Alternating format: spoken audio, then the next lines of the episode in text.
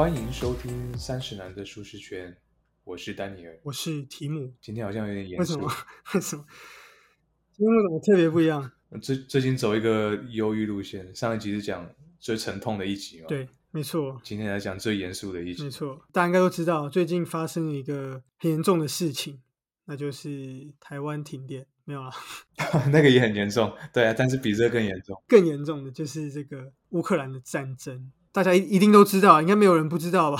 太夸张了。应该全世界都知道吧？我我本身就是每天都在追新闻，然后我基本上就是中午会看一次，然后晚上也会看一次，然后就看一些最新的发展，然后也觉得非常非常的疲惫，就觉得啊，搞什么东西？二零二二年了还在打仗，你是不是觉得这种打仗一打下去，你没办法做你的个人生涯规划？你觉得会不会影响？这个乌俄战争我真的想很多，就会觉得我真的活得到 那个时间吗？因为万一普丁真的就是发疯，真的按下去那个香菇种下去，对不对？核弹直接，然后就第二次世界大战嗯肯定就爆发，然后当然不一定会死掉，完全生活上就受很大的影响。然后就觉得说，是不是要趁现在还平安的时候，把钱 赶快花一花？all in，不是 all in 吧？all out，然后 all spend。对啊，就全部拿去花。然然后，比方说你要赌博，你本来都小赌，你这次就全部赌了，管他的。之类的，或是什么买 买什么特斯拉什么的。也因为这个战争的状况嘛，所以其实很多人当然就提到了说，今日乌克兰，明日台湾嘛，对不对？我相信大家都在新闻上看到。对，所以，我们今天就要来谈谈，那台湾究竟会不会是下一个乌克兰？我们跟乌克兰这中间又有什么样相似的地方，什么样不一样的地方？那其实台海战争这件事情，我一直都都有放在心里，知道有这件事情。但其实随着政党的不同嘛，所以有时候会跟大陆关系不错，然后有时候就是还好。那像我记得在马英九执政的那段时间，其实然后大陆那边是胡锦涛嘛，还蛮 peace 的，对不对？对，那时候还 OK 嘛，然后可能也许大陆也会觉得，哎，总有一天这个弯弯会回到咱的怀抱 走失的孩子，他们是这样讲之类，的，对他们说走失的孩子对，对。那直到后来开始川普上来，然后开始跟中国有比较多强硬的对抗，然后等等，然后其实慢慢的开始感觉到，哦，好像好，好像中国对台湾又有更敌意。其实前阵子从香港啊、新疆那边开始，然后到之前有说今日呃今日香港，明日台湾嘛，然后后来就是现在开始嗯今日乌克兰，明日台湾就开始。但我们其实都不是军事专家，所以其实我们一般看新闻媒体啊，或者看一些或者自己的一些担忧，就真的就只是担忧，就真的只是可恐惧而已。对，我跟第二女友就觉得说，我们应该来找一本比较专业的书籍，相对而言比较专业的书籍，那来看看专家是怎么样在说这件事情，而不是说凭一个感觉来觉得说，哇，大陆人好多哦，该怎么办这样子。我们始终认为恐惧是源自于不理解了。对，就像为为什么我们会怕、啊怕鬼嘛，就是因为我们不理解这个东西嘛。那如果理解，你就不会怕。嗯哼。对，所以其实一旦理解了，我们就可以很合理的去看待自己的恐惧。我觉得这本书很好，是它用科学化的方式去击破那些谣言，我觉得这是最有趣的地方。那这本书是什么呢？这本书就叫做《阿贡打来怎么办？你以为知道，但实际一无所知的台海军事常识》。其实这个书名就蛮、哎蛮蛮口语、蛮贴合那个，就是阿公啊，怕来哎安怎，也让他比较没有这么可怕。他不会写说什么共军侵台大解密，这样会觉得哦哦有，有点有点可怕。但他就说，哎，阿贡打来什么，就有点哎，好像一个对面的比较凶的阿伯，脾气比较不好的阿飞，他也有可能会来打人之类的，有点像是你对面住馆长这样。他的作者是谁？他作者是王丽跟沈博阳。王丽是一个，我看他也是蛮常上一些节目的样子。他不是有 podcast 吗？对对对对，有一个王丽的 podcast，然后常常在网络上也发表一些军事相关的一些评论。沈博阳是台北大学的教授，那之前我记得在香港那阵子事情的时候，其实他也很常出来讲话，讲一些大陆的一些资讯站啊等等的一些呃内容。这本书呃是大快出版的，然后是在二零二一年的十二月出版，也就是去年底，所以算是很新的一本书。记得就是好像那个时候乌克兰开打之后，然后我就上博客来看，就这本书就直接冲到那个即时榜上面。现在还是现在我不确定，可能可能不是了啦。呃，这本书我们看完之后，发觉说，其实它的内容我们认为是比较独派一点，它的背景应该是比较偏绿那边一点。我我我这样觉得啦。嗯，那所以这边我觉得先要跟大家说明一下，那它的内容跟专业度比较难去确认说是怎么样。不过它既然是一个这么大件的出版社出，我想应该不会到胡说八道，只是说跟大家说明一下它的背景。整体内容也，我觉得也比较偏乐观啦。之后有机会我们还会做一本，是另外一本叫《中共公台大解密》，那就是由美国智库专家写的，那论点跟逻辑那些又会不一样。对，我觉得他这个作者他里面的用字蛮蛮到底的，他很想很常讲说什么啊超难的啦，哦，对对对对，或者说有可能吗？他会讲这种很口语化的东西，我觉得很像很像他就坐在你的对面跟你说书这样。我们今天主要会谈两个点啦，呃，第一个就是。阿贡真的有办法很迅速的拿下台湾吗？因为这个是我们大家最最 concern 嘛，就看到乌克兰的状况。其实，其实乌克兰的状况也是有点类似，就大家就觉得俄罗斯超强。可是，其实我们这次从乌克兰的战争，我们可以看到，哎，猛猛的哦。对啊，撑蛮久的，猛撑蛮久的哦。那第二个就是，其实各国的想法也蛮重要的。打仗这种事，不是说一国说要打就打，当然俄罗斯是说要打就打，但是其实各国的对他的制裁跟对他的反弹，其实也起到很大的作用。那其实习近平。跟普丁，你说他们到底是不是同样的人？其实也不太确定。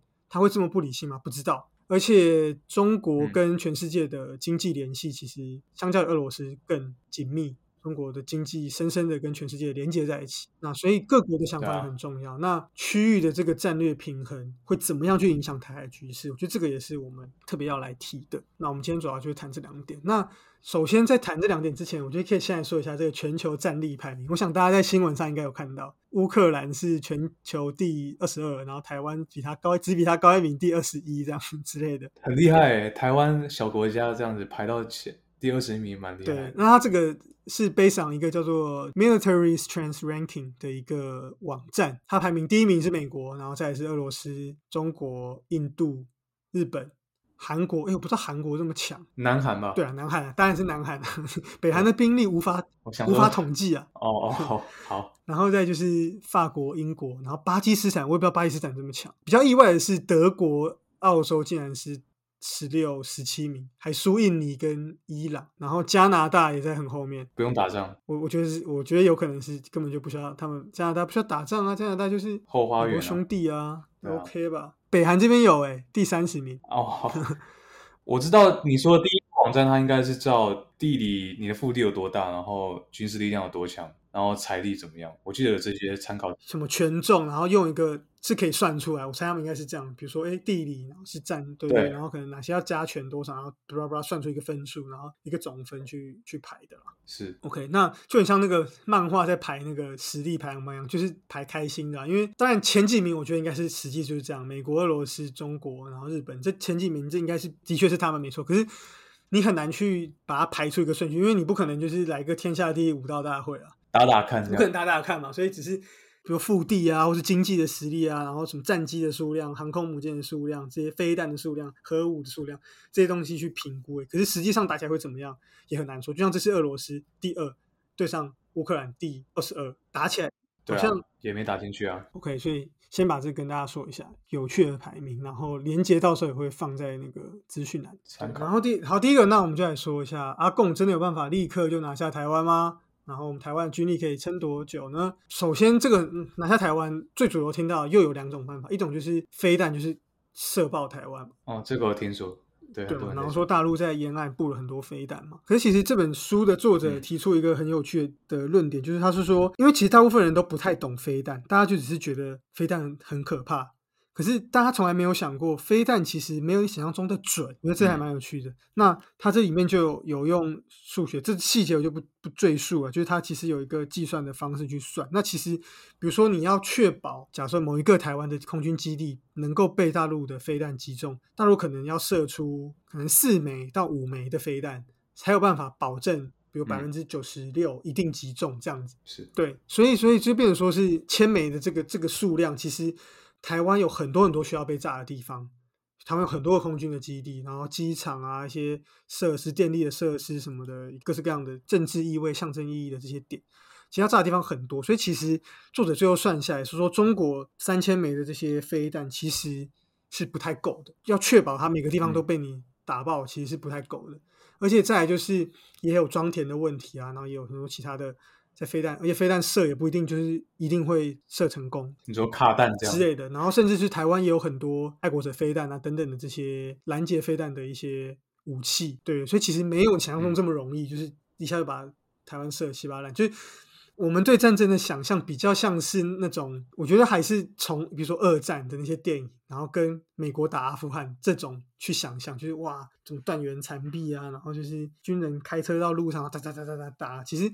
从这次乌克兰的战争，我会有感觉到，嗯，战争跟我想的有点不太一样。嗯，那另外还有一个就是说，那它飞弹发射出去，如果没射到，那它会射到别的地方。台湾这么小，如果射到什么学校，对不对？那这样也是一个很大的公公关的危机。我记得作者里面有讲一个例子，他是说，如果要炸总统府，因为你知道飞弹它一个瞄下去之后，它是一个固定半径的圆，对对对就是说飞弹可能会在那个圆的任何一个位置中。对，当然你有一定几率打到你要打的，比方说总统府，但是如果打偏了，比方说它落在那个圆的边边，其实总统府旁边有一个学校，你应该很喜欢的学校在那边嘛？小绿绿，对，对，，所以它就会造成很大的问题。而且我们大家真的都把我们都把飞弹想象成就是像像枪这样，然后就这样然后一发棒就打。其实它距离很远，几百公里。嗯这是第一个，除非军力的差距真的大到说像美国打阿富汗这样，美国就是派出超多飞弹，然后就是直接狂炸，然后整个都炸一遍，再去用嗯地面的部队去扫那些恐怖分子。除非是像这样的程度，不然的话，这些飞弹这样打过来，然后可以迅速把台湾瘫痪，没有你想象中，当然有一定的几率可能会成功，可是没有想象中的这么容易成功。对对，然后第二个就是因为台湾是一个岛嘛，所以大家就会担心说大陆就是把台湾给封起来。第一个就封起来，这样所有物资都进不来。其实作者在这书里面他也做了很多的计算，然后就讲到说，其实要把台湾这样的岛屿封起来，其实很难的。台湾海峡这附近是很重要的经济的一些海域，像日本啊，后面澳洲，然后南海的那些呃菲律宾啊。印尼那些国家商船其实是来往的很频繁的，对频繁，，所以那你大陆你到底要怎么封？你要怎么能够确定这艘船不是要开往台湾的？因为而且大家应该知道，船上面是它那个国籍什么都是是很很混乱的，我不知道基于什么样的原因。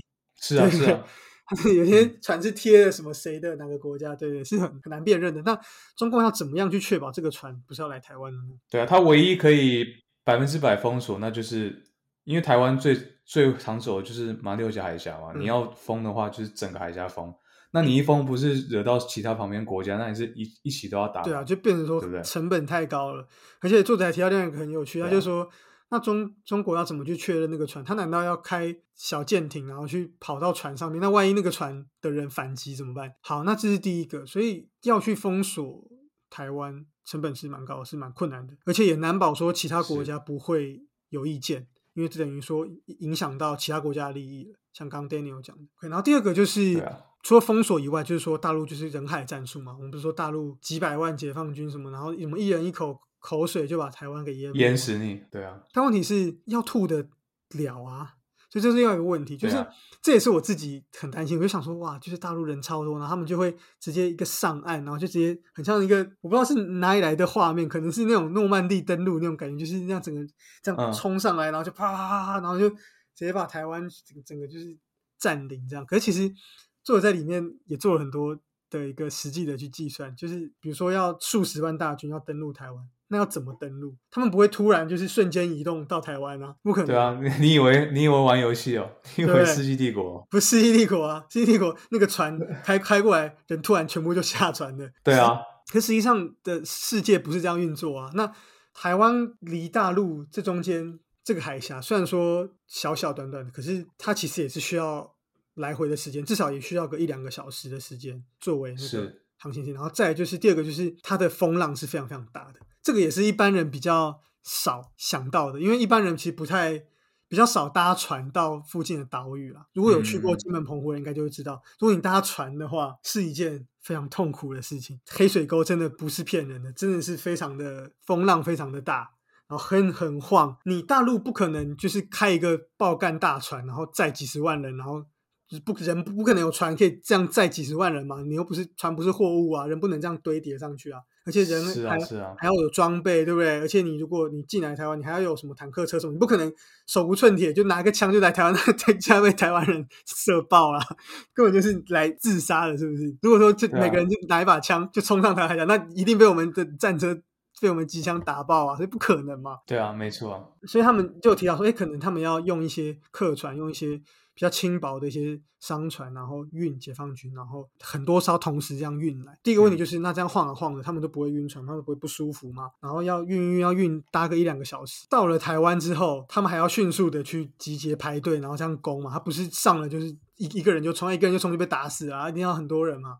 对，那他还要整装，还有什么？那台湾又不是笨蛋，他们在整队的时候，我们是不会去，他们是刚才等下整队，然后这是第一点，然后第二个就是台湾的西岸的这西部的这些沙岸，其实要登陆是蛮不容易，因为会有船只有些搁浅的问题。对，所以台湾并不是每个地方都有港口可以登，那这是问题。然后再来就是这些船把人运来之后，他们要再去运下一批的人来啊，所以等于说是一个来回的时间，再过来要再过个四个小时之后，下一批人才会到。那这四个小时之间。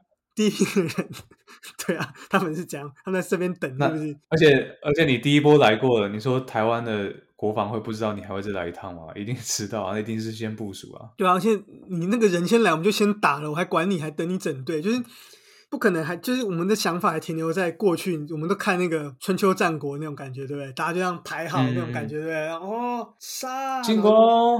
对对对对，那种是一战的时候才人才是这样打的。对，现在不是这样子的，差差非常非常多，这个完全不一样。所以作者就提到说，你如果这样实际去算的话，是根本就很难。然后再就是台湾那些沙岸，其实船是很容易搁浅，所以你那个船又不能够靠台湾台近，那也就是说人要下船去全身泥巴湿湿哒哒，然后上来打，就是东西会造成很大的困难、很大的问题。所以很多的天时地利人和才有办法造成这个成功的结果。再就是。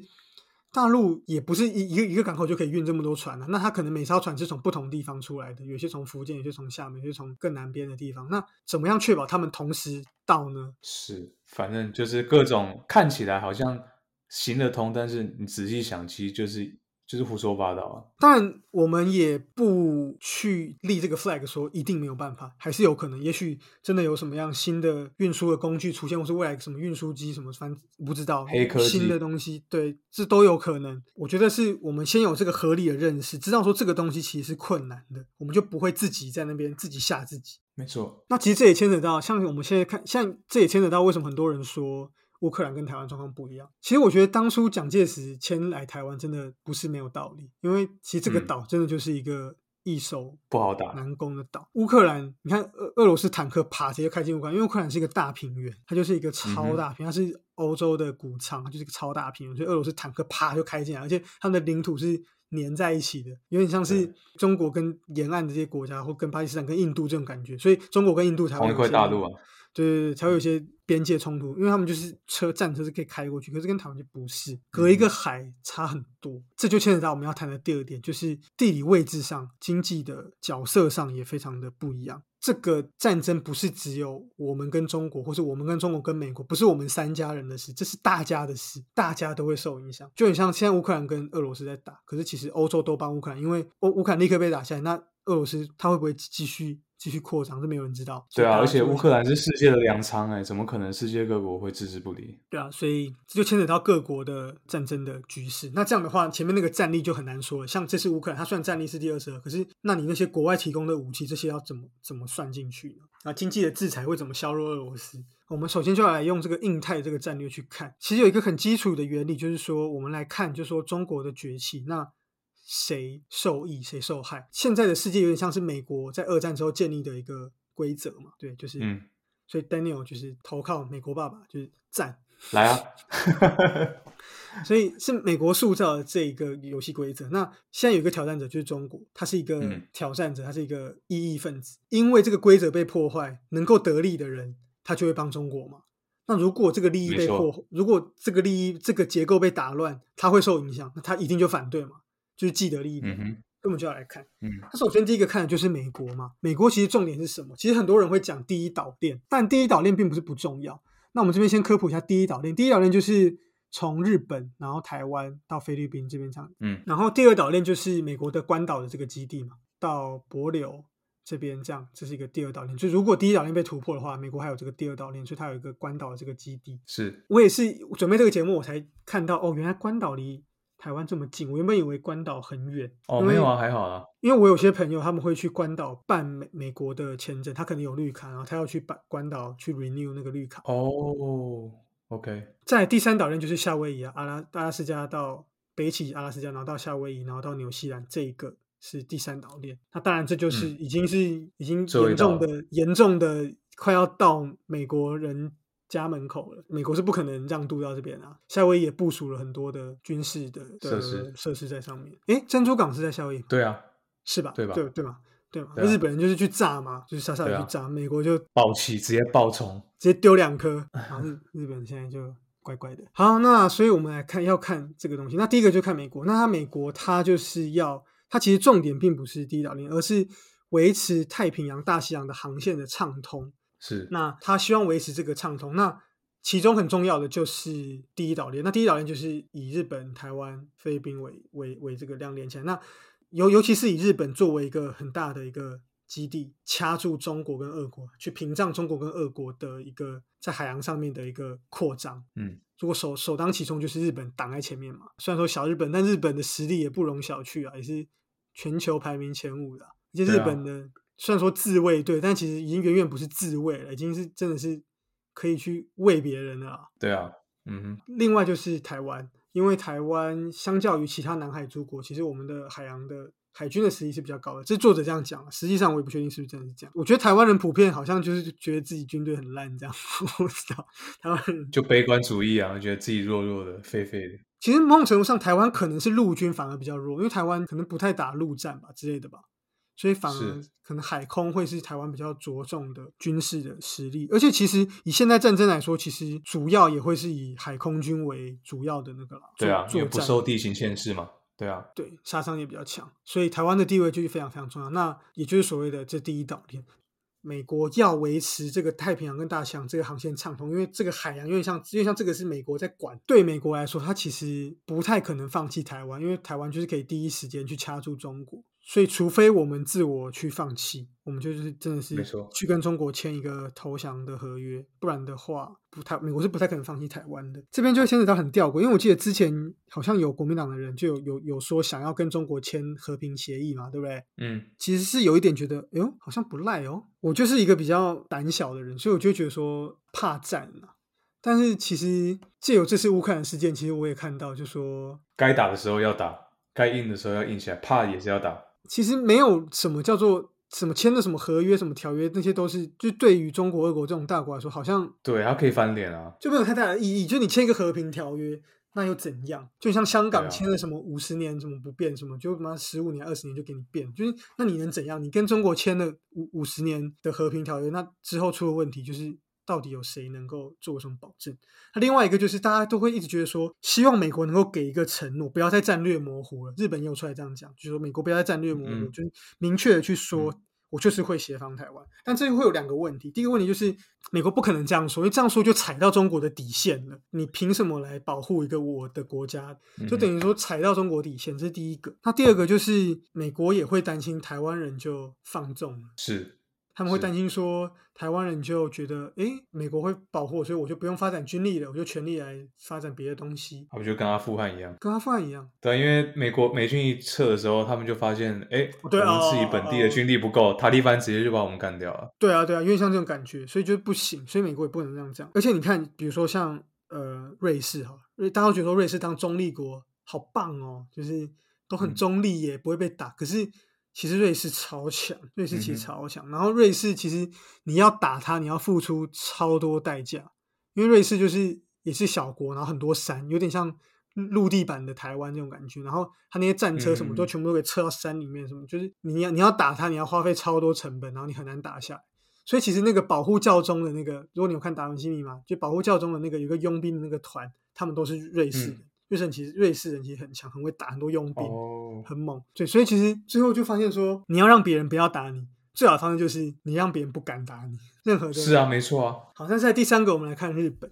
日本当然啦，其实其实我觉得也还蛮妙的。日本二战明明就是跟美国对立面，然后现在变成美国一个忠实盟友，这样也蛮特别的。嗯，日本的能源其实有三分之二都经过会经台湾海峡运输，因为日本其实不是一个资源很丰富的国家，它就这么小嘛，它不可能，它那些矿那些不可能很丰富，它可能渔业很丰富，可是其实矿产啊一些其他的资源，石油根本更更是不可能。然后再来就是美国、日本也是一个非常仰赖贸易的国家，毕竟就是这种海岛型国家，一定就是贸易嘛。然后岛国是自给自足的没有，所以它贸易也是占了这个台湾海峡这边也是占了它贸易的六成，所以。日本是绝对不会同，原则上是不会同意台湾落入中国的，不然日本就等于是芒刺在背，等于一直有一个中国的中国的一个压力在那边啊。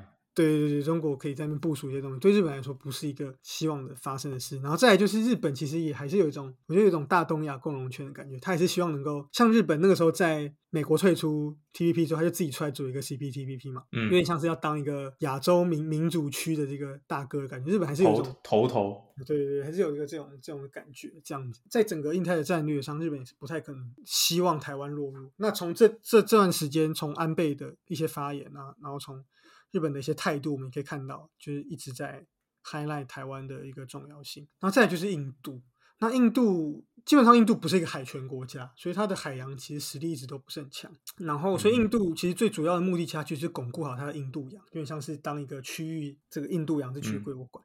但是现在有一个问题就是，我觉得中国有点像就是一个，就是慢慢它要苏醒，可是它因为中国以前很弱嘛，清朝的时候很弱嘛，那大家就相安无事，周边的人很强啊，可是大家也打不死中国，因为毕竟瘦死的骆驼比马大，是是这样讲之类的。饿死的骆驼。然后饿死的骆驼比马大，在中国就这样。可是他现在慢慢开始强起来，看这样哦，开开始变壮，开始长大，然后开始开始开始推挤到旁边的人，就大家就开始觉得不太舒服了。嗯那印度一直不断跟中国有一些边境的冲突，我们之前有看到嘛，对不对？对啊，国界那边啊。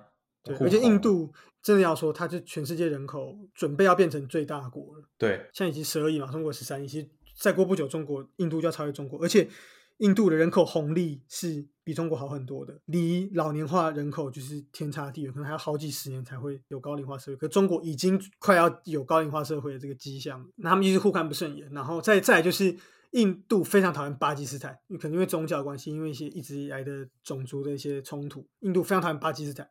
然后，可是巴基斯坦跟中国却非常好，原则上中国跟印度基本上就是互看不顺眼，不可能顺眼的嘛，这两个人不看不可能看顺眼的嘛。对啊，所以我觉得之前也也还蛮好笑。其实我就在想说，如果印印度跟中国真的要打起来，我到底要支持谁？我就觉得，诶你你会支持印度吧？但是我我某种程度上就觉得说，我们还是华人，华人输给印度，我觉得不不能再说，再说下去就变得很多歧视言论要发表出来，不行不行。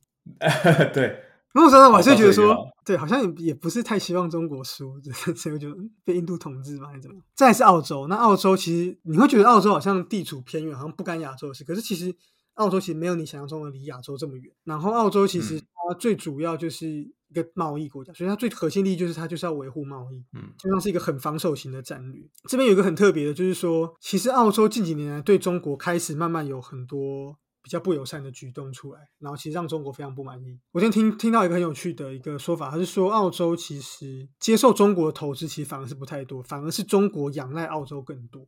所以中国对澳洲其实哦也是有很多忌惮。澳洲最主要投资还嗯是以美国啊、日本等等比较多，中国反而还好。然后最后就是南海诸个国家，他们基本上也不太可能让中国恣意扩张了。那他们自身实力慢慢也开始增强，所以他们其实当然现在离中国还差得多，比如说一些比如说越南啊、印尼啊、菲律宾等等国家，他们离中国还是差很多。可是他们其实也是对中国有很大的期待，因为在南海这边就是会有很多的冲突跟很多利益上的一个纠葛，大概是这样。嗯好，那所以从以上的这个这些各国的想法，我们可以看到，其实整体来说，中国的崛起 在整个亚洲基本上没有没有没有一个国家是开心的，很少很嗯少数，大家都觉得压力很大。压力很大，就觉得很烦这个人，而且这个人又就是战狼，不讲理战狼外交就有点蛮横不讲理。对对对对对，好，那最后我们来提一下，就是说中国本身，刚讲这么多国家，最后讲中国本身。那其实我们都会觉得说，中国就是一心就是想统一台湾，然后让中国就是领土很完整，就整个两岸团圆这样。中国干嘛要想看什么两岸团圆？这这只这个是讲讲，当然情感上他们可能多少有些人是这样，可是其实就国家利益上，这根本还好。其实书中提到很有趣的观点，他是说中国统一台湾永远。一直都不是他的终极目的。其实他会做这些事情，其实就是源自于对美国的忌惮。他就是很怕美国，就是很怕一个大陆型国家，很怕一个海洋型强权这种威胁，感到非常不安。其实大陆对俄罗斯也很很也很多不安，所以大陆开始发展核弹嘛。大陆现在自己有核弹，那大陆的核弹是可以去砸到俄罗斯的，可是要砸到美国是有点困难的，所以中国需要做的事情就是用那种潜舰在海上去发射核弹，能够瞄准美国的一些大的城市啊，什么洛杉矶啊、芝加哥啊什么。啊，不要不要炸洛杉矶啊！可是如果中国炸洛杉矶，会炸到超多自己人，炸到三分之一，炸到超多中国人，可是几十万中国人吧，应该有几十万中国人在加州吧？我觉得有有有绝对有，搞不好更多。所以就是他就是有这种不安，所以其实是我觉得这个很有趣，就是哦，原来是中国也是一个这个有一个他的小小的害怕在这边这样这种感觉，他才要一直这样在外面就是这样动手动脚。是啊，没错啊，然后第二个就是在准备这个节目的时候，我也听了其他的听了一些其他节目，然后也就有看到有些节目在讲《印太禁足》这本书，这本书也是非常有趣，有机会再跟大家讲。那他在讲就是，其实过去大家都提亚太，那最近就是开始提印太，整个美国规划了新的印太战略。那这个东西让中国非常的感冒，你中国听到印太又觉得全身不爽，觉得说就是有点针对他的感觉啦，就是对啊，就把把它包起来的概念嘛。印太很明显就是要就是冲着中国，中国就非常不爽。那这本书里面就有提到一个概念，就是中等实力的国家，也就是我们前面提到的一些南海诸国，还有加上澳洲。嗯书中其实有提到，其实这些中等实力的国家，他们联合起来，其实是有能力去围堵住中国的。每一个国家要打嗯中国都不可能，但是比如说日本加澳洲，然后加呃新加坡，对，然后加印尼啊，然后加菲律宾，就是这些越南这些中等实力国家，他们慢慢变强，然后他们加起来之后是可以把中国给围堵起来的。所以这本书有提到说，诶，这些印太国家、中等实力的国家应该要一起团结，然后来牵制中国，就能够在确保即使没有美国的状况下，还是可以把中国给自保防住。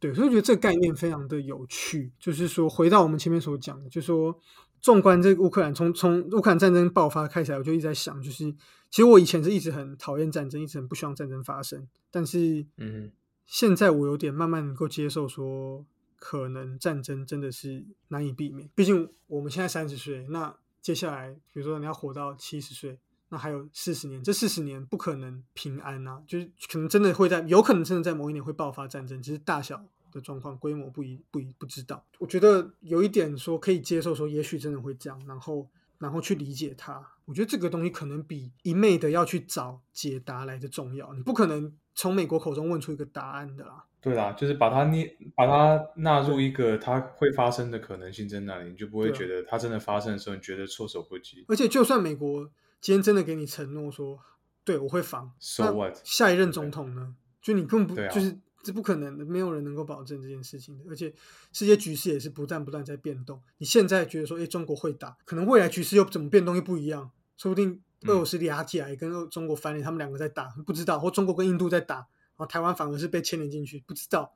是没有人知道。他最后用一个这个越南外交官的故事来收尾。有一次就有一个国际的会议上，有一个越南的外交官，然后他就在会议上就被其他国家外交官就问到说：“哎，今天如果有其他国家要来打越南，那谁会来帮忙越南？”然后你知道他说什么吗？嗯，他说什么？越南人会来帮越南。哦，真的只有自己可以帮自己。其实从这次乌克兰，我们我们也可以看到，就是我们没有办法帮乌克兰打这个仗，没有人，就是你你怎么能够期待说美国人帮你流血？不合理，对，所以不可能是只有乌克兰自己才可以救乌克兰。其他国家可以送武器，可以有各种的资源，可以，可是最后打的还是得是你自己。所以对，其他各国只是辅助你而已，主要还是要你自己上去。从越南我们可以看到，就说越南其实他越战的时候嗯跟美国打，最后美国也没讨到什么便宜，就不断的在跟这些，然后再加上过去其实数千年来，这过去也是在中国还是古早的朝代的时候，也是有很多的冲突，就他一直都在跟这些世界的强权去对抗，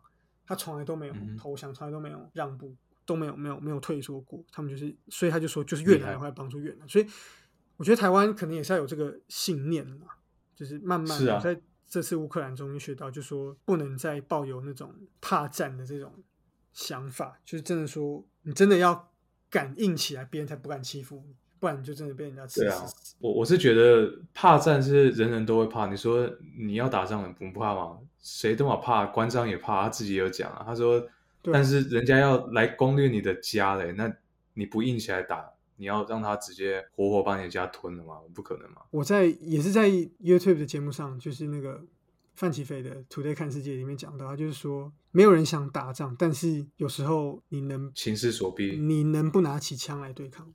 没有办法，像乌克兰这是啊就是这样。真的发生，你看连总统自己都穿上防弹背心跟枪了。借由这个讨论，那也可以带给大家一些新的观点。我们不需要对台湾太有信心，但是也我绝对不需要没有信心。我们就是保持着合理的认知。这本书就是打破一些谣言那些概论，当然你有兴趣的话，可以真的把这本书买下来看，因为真的很多很多很有趣的概念，然后作者就是把它一一击破嘛。我觉得台湾太多人的想法就是失败主义吧，他觉得说啊，我这个小考考烂了，我段考一定会考得超惨。